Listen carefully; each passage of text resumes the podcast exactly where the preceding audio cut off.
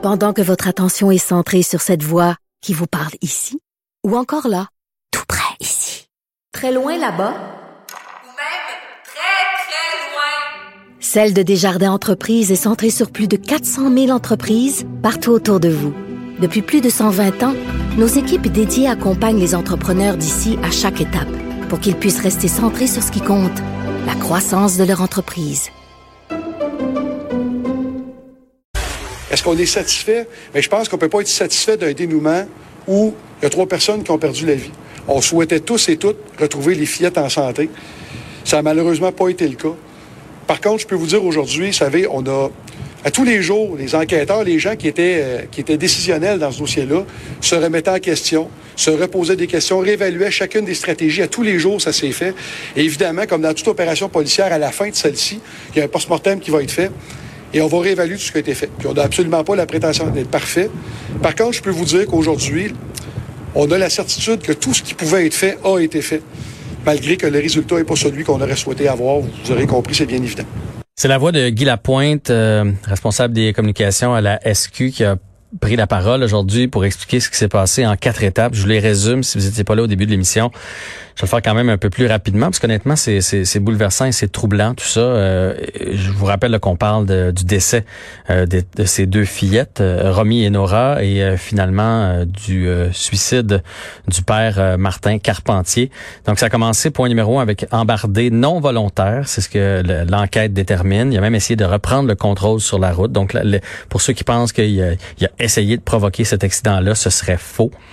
par la suite de ça, le point numéro deux, ça a été de dire qu'ils ont trouvé de l'ADN dans une roulotte où il a été chercher des objets à 1,7 km de l'accident et tout porte à croire, à cause des empreintes, que les fillettes étaient présentes à ce moment-là.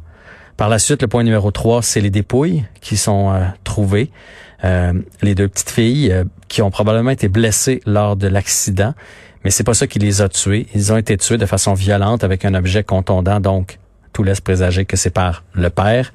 Et finalement, à 5,5 km de là, on a trouvé le corps de Martin Carpentier qui a mis fin à ses jours derrière un garage, on vous le rappelle. Et ce qui a été surprenant d'apprendre aujourd'hui, parce que bon, on l'a cherché, on l'a trouvé euh, le 20 juillet. Euh, l'accident est arrivé le 8 au soir.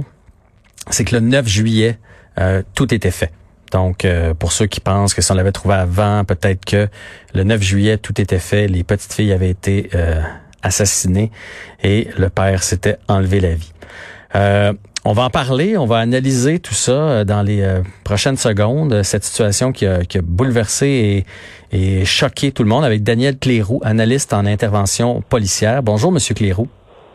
Bonjour, Monsieur David. Euh, vous avez entendu le point de presse comme moi. quelle est votre première réaction là-dessus? Ben, première réaction, c'est événement triste dans le fait qu'on a tous pensé et cru qu'on aurait eu une chance de retrouver les petites filles et le père avant qu'il se passe de quoi, alors que à partir du moment où ce l'alerte Amber a été déclenchée, finalement tout était terminé. Donc euh, là, ce que vous me dites, parce que tantôt j'étais pas j'étais pas certain, puis là je t'en onde depuis euh, trois heures. Donc quand l'alerte Amber a été déclenchée, les fillettes étaient déjà décédées? C'est ce que vous me dites? Oui, selon ce qu'on apprend, selon l'information, tout est tout s'est passé avant même que l'alerte en bas soit déclenchée, parce que rappelez-vous que l'accident est arrivé aux alentours de 21 heures et que l'alerte Amber a été déclenchée vers les 15 ou 16 heures, je pense, le lendemain, le, lendemain, si je me trompe pas. Donc, c'était presque 18 heures plus tard. C'était beaucoup trop long pour une alerte Amber, mais on n'avait aucun motif laissant croire que les enfants pouvaient être en danger de mort, puisque tout le monde disait c'est un bon père, euh, il est parti faire euh, une commission avec les enfants, il les a amenés manger une crème glacée. Et ce qu'on pouvait croire, c'était que, bon, soit qu'ils étaient partis vers un hôpital, peut-être, euh, quelqu'un les aurait ramassés sur la route pour les escorter, pour les soigner, pour les aider. Et encore là, au niveau de la famille, on pensait pas qu'il y avait un risque pour personne. Alors que c'était déjà terminé. Mais moi hier, j'ai parlé avec un psychiatre euh, qui, qui, est spécialisé dans, dans ce genre de, de cas-là, M. Chamberlain, qui a travaillé euh, à l'Institut Pinel, et c'est exactement ce qu'il me disait. Il y a eu probablement un élément déclencheur lors de l'accident, puisqu'avant rien ne laissait croire que ce monsieur pouvait faire ce genre de geste-là. Il y avait une, une copine à ce moment-là, il, il, était père de, des enfants, même la mère des enfants, euh, tu a, a, pas signalé là comme comme quoi c'était devenu un danger. Donc c'est un peu facile aujourd'hui de critiquer le fait qu'on n'ait pas lancé l'alerte Amber plus rapidement? Ben, vous savez, moi, dans mon cas, lorsqu'on m'a demandé d'analyser au début, je disais l'alerte Amber a été déclenchée tard, mais il faut toujours retenir qu'il y a toujours les quatre critères pour déclencher l'alerte Amber. Et les critères n'étaient pas là.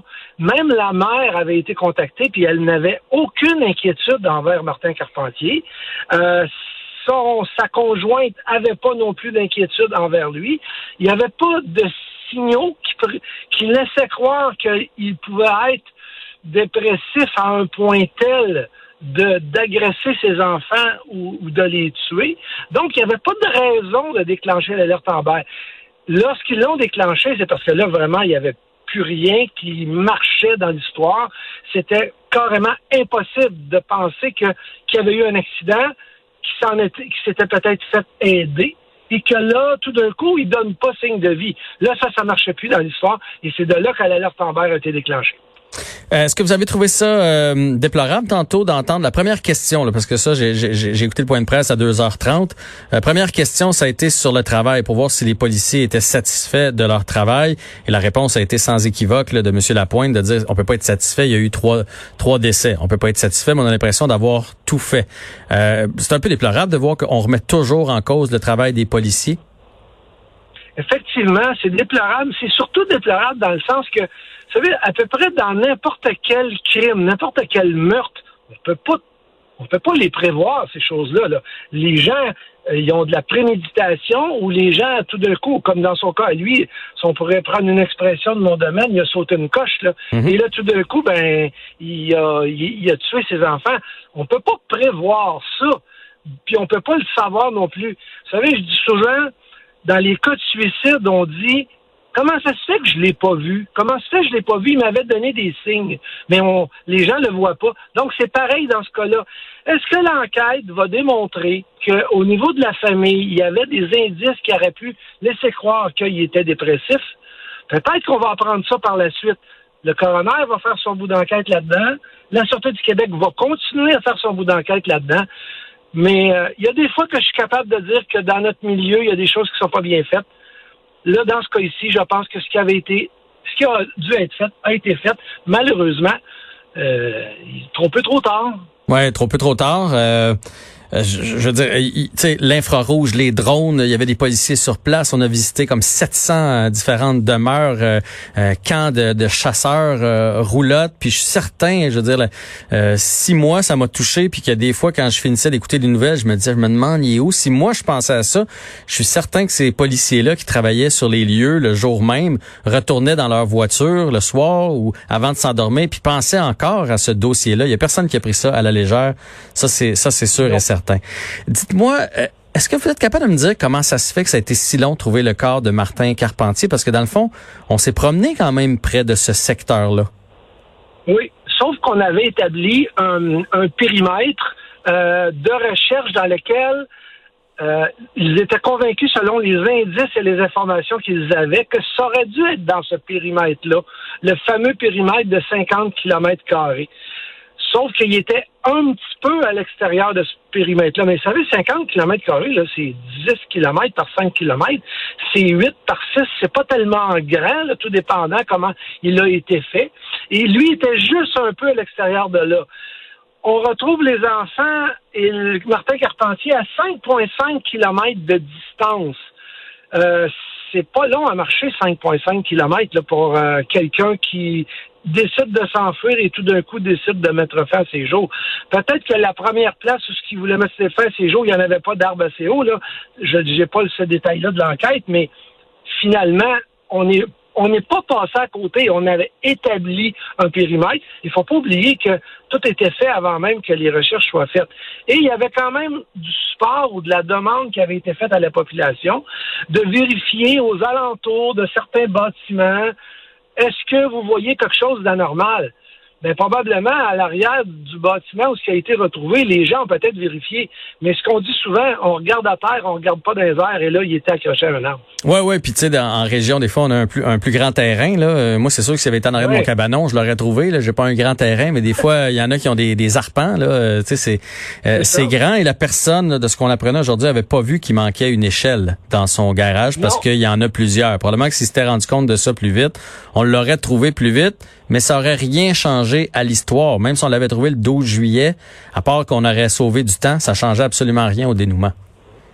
Tout à fait. Et puis, euh, quand on dit que la, police a, pas fait, aurait peut-être pu en faire plus, il y a tellement de, de, points techniques qui ont été déployés, les hélicoptères, les drones, mais on cherchait, on cherchait quelque chose qui était supposé vivant, mais qui était mort. Fait que donc, euh, ça dégage pas de chaleur. Les drones ne voyaient rien parce que ça bougeait pas. La végétation devait obstruer beaucoup la visibilité. Si quelqu'un bouge, on va voir, mais ça bougeait pas parce que tout le monde était décédé. Fait que malheureusement, euh, euh, on, moi, je blâme pas du tout la Sûreté du Québec quand je leur dis, je pense que par compassion, M. Lapointe a dit, on n'est pas content. On n'est jamais content de retrouver un mort ou quelqu'un qui s'est fait tuer. On n'est jamais content de ça. Ouais. Puis tu sais le, le, 5 par 10 euh, on, a, on a appris là que dans le fond ils ont trouvé ses sandales donc il était nu-pied. Fait que c'est peut-être pour ça aussi qu'on s'est dit euh, tu sais 5 km nu-pied ou 10 km nu-pied ou comme vous le dites le 6 par 8, c'est probablement l'indice qui leur a permis de croire qu'ils pouvaient pas s'être sauvés bien ben loin puis dans les faits, ils étaient juste l'autre bord du périmètre juste au bord. Il faut pas oublier que les maîtres chiens, probablement, ont été mis à... ont, travaillé en contribution, effectivement. Euh, il y a deux sortes de maîtres chiens. Il y en a qui partent sur des pistes, d'autres qui vont de façon aléatoire pour essayer de trouver quelque chose aléatoirement. Euh, ça les emmène quelque part, mais à un moment donné, euh, il y a un blocage, ça arrête, parce que s'il y a un animal qui passe au travers d'une autre piste, ben le chien, lui, il fait pas la distinction entre euh, l'homme ou l'animal, il part sur une piste, il passe sur une piste. Puis il y a eu le vent, il y a eu la pluie, faut pas faut se rappeler, il y a eu énormément de pluie à un moment donné, beaucoup de chaleur, de la pluie, ça détruit des traces. Donc euh, si on fait juste regarder au niveau des recherches, là, lui, marcher 7 kilomètres, en tant qu'être humain vivant, il contourne quelque chose. Nous, quand on cherche, puis un buisson, il faut passer au travers parce qu'il pourrait être dedans. Donc, les recherches sont beaucoup plus longues pour les policiers que la personne, elle, qui fait sa marche pour s'en aller quelque part. Oui, puis il faut pas toujours trouver euh, un coupable. Je veux dire, il y en a un coupable, c'est probablement le père. Sinon, après ça, c'est pas de la faute des policiers ce qui est arrivé. Ils ont eu même pas 24 heures pour réagir. Puis je me souviens très bien, j'étais en onde ici quand l'alerte Amber a été lancée, puis on se demandait un peu pourquoi. Puis là, on a appris que c'était le lien avec cet accident-là. Puis fait que c'était difficile pour eux autres dès le départ de faire, hey, il les a enlevés, puis il est en train d'être tuer, il faut courir après. Là, c'est, c'est pas le premier réflexe qu'on a. Fait qu'à un moment donné, euh, c'est sûr que c'est triste. On aime ça avoir euh, comprendre, on aime ça pouvoir mettre un, doigt sur le coupable, mais parfois, euh, parfois c'est pas les, les policiers puis je ne sais pas si vous avez remarqué comme moi, M. Clérou, mais la première fois que M. Lapointe a parlé du fait qu'il n'était pas satisfait puis qu'il espérait retrouver les deux fillettes vivantes, pour, voir à quel point je pense qu'émotivement les policiers étaient impliqués, il n'a pas parlé du père le premier coup. C'est les fillettes qu'il voulait retrouver vivantes. Euh, après ça, il s'est repris, mais je pense que humainement, euh, humainement là, euh, eux autres aussi ont trouvé ça horrible ce qui s'est passé. Oui, parce que dans la tête des policiers, de façon générale, puis j'ai été un des premiers à le dire à une de mes premières interventions en date, la journée de l'alerte en vert. J'ai dit, moi, j'ai peur sérieusement à l'irréparable, mais c'est les fillettes qu'il faut retrouver parce que l'alerte en vert, l'objectif de cette alerte-là, c'est de retrouver les fillettes. Le père, ça devient secondaire, il vient avec c'est bien plate pour la famille du père aussi, là, parce que eux autres aussi, ils vivent un drame incroyable de savoir que leur propre fils a, euh, tué leurs petits-enfants. Hmm. Tout le monde, tout le monde sont des victimes là-dedans. Hmm. J'espère juste qu'on réussira à avoir quelques réponses, mais c'est comme j'ai dit tantôt, c'est trop peu trop tard, tout le monde est décédé. On ne pourra rien y changer, à part que peut-être essayer de voir avec des organismes qui aident les gens comment ils peuvent améliorer ces systèmes-là pour donner de l'information aux gens pour pouvoir détecter les gens qui s'apprêtent ou qui sont dépressifs ou qui s'apprêtent à faire des gestes comme euh, Carpentier a fait. Daniette Leroux, analyste en intervention policière, un grand merci d'avoir pris le temps à chaud comme ça pour nous aujourd'hui. Je vous souhaite une bonne fin de journée. Merci, M. Barrel. Bonne fin de journée. Au revoir.